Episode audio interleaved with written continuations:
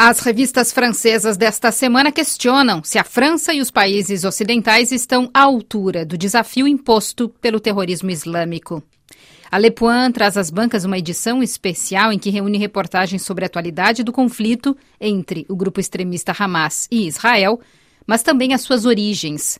Com sua ideologia, os radicais islâmicos tentam reescrever a história para explicar que os judeus não deveriam estar em suas terras ancestrais, explica uma das matérias dedicadas a acabar com a ignorância sobre o tema.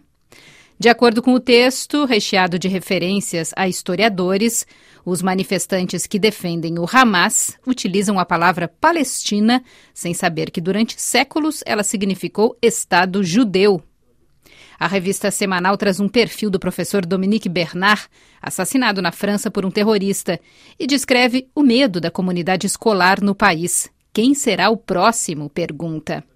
A Le Point ainda analisa a nova lei de imigração a ser analisada pelo legislativo francês e que é apontada como uma reação do poder público à ameaça de ataques. A revista Lobs também se aprofunda na luta da França contra o jihadismo islâmico, relembrando os atentados recentes e a guerra no campo político, em que a extrema-direita capitaliza sobre a tragédia.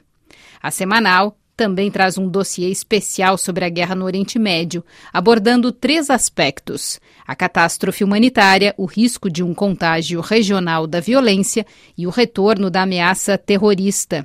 A revista compara a mobilização da diplomacia internacional a bombeiros sem capacidade de apagar o incêndio, enumerando como uma das causas para a situação atual o desinteresse das potências ocidentais pelo Oriente Médio nos últimos anos.